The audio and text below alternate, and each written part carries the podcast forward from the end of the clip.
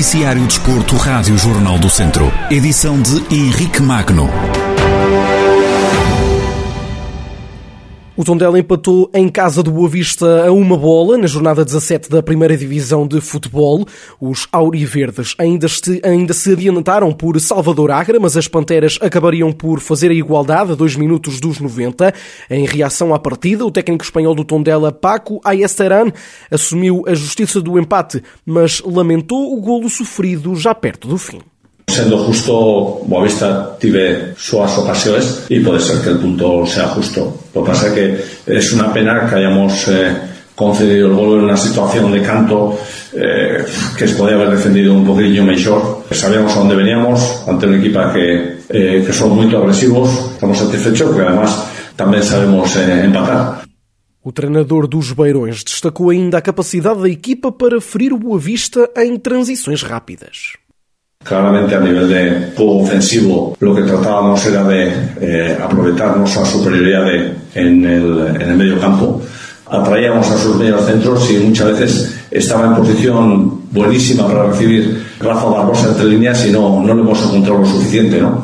Tenemos que estar más que satisfechos, ser capaces de, de generar esas situaciones de transición ante un, ante un equipo que hasta ahora ha demostrado que es difícil. ¿no?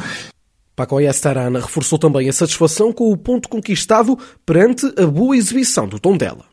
Creo que muchas de las cosas que teníamos trabajadas han salido y estamos muy satisfechos con el punto, sobre todo por la capacidad de trabajo, eh, la responsabilidad y el sacrificio que está demostrando este equipo, incluso la dificultad de perder jugadores por el camino y a pesar de todo dar la cara en los juegos. ¿no? Paco Saran no rescaldo ao empate do Tondela em casa do Boa Vista. Com este resultado, os Beirões somaram o primeiro empate na Primeira Liga e ocupam agora a 13ª posição com 16 pontos. Ora, na Segunda Liga, o Académico de Viseu empatou em casa do Penafiel, em partida a contar também para a jornada 17 do campeonato. Em jogo de estreia do novo treinador, os viriatos não foram além de um empate a zero no terreno do antigo clube de Pedro Ribeiro. No rescaldo, o novo técnico dos academistas esqueceu a perda dos dois pontos pontos e preferiu destacar a exibição dos jogadores. Teríamos que vir aqui focados e centrados em replicar em jogo aquilo que eu vi nos cinco treinos que orientei. Uma equipa com personalidade, com muita vontade, uma equipa com atrevimento, uma equipa a querer jogar a bola, uma equipa humilde, uma equipa a respeitar o adversário, que quer lutar pelos pontos de forma ativa. E foi isso que aconteceu, portanto eu estou extremamente satisfeito. E as equipas que jogam assim estão em condições de disputar os pontos Queríamos os três, mas volto ao início. Estou extremamente satisfeito com a, com a atitude, com o empenho, com a dedicação, com a, com a coragem dos meus jogadores. Sobre as baixas por Covid-19, Pedro Ribeiro reconheceu que a gestão fica mais difícil. Ainda assim, o técnico academista não pretendeu, com isso, desculpar o empate. Até para mim, como treinador novo, eh, fica mais difícil de conseguir que o treino tenha aquilo que tem que ter, mas não serviu de desculpa durante a semana, nem serviu de desculpa hoje no jogo. Como treinador, quero ter sempre o grupo disponível e, neste caso, porque os motivos que levaram a que o grupo não estivesse disponível são motivos de saúde e isso tem, tem implicações até no rendimento dos jogadores.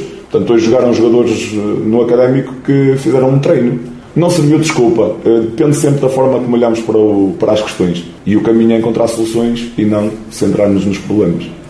Questionado sobre os objetivos para o resto da temporada, Pedro Ribeiro preferiu falar do presente, mas apontou para o desenvolvimento do clube e da equipa.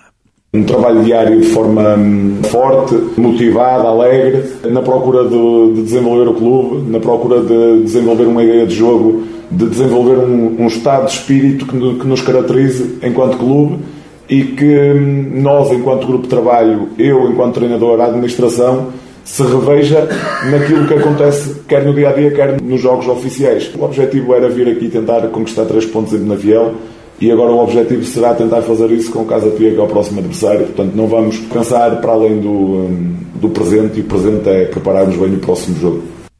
Pedro Ribeiro, novo técnico do Académico de Viseu, no rescaldo ao empate que marcou a sua estreia ao comando técnico do clube. Os Beirões somaram o sétimo jogo consecutivo sem vencer no campeonato e são agora 13 terceiros classificados da segunda Liga com 18 pontos. Ora, no último fim de semana jogou-se também a primeira jornada da fase de subida e da fase da manutenção da divisão de honra da Associação de Futebol de Viseu. Na fase de subida, o Rezende recebeu e venceu o Carvalhais por 2-0, com golos de Domingues e de Henrique Vieira. Já em Mortágua, a equipa da casa também foi feliz com uma vitória pela margem mínima sobre o lusitano Vildemoinhos.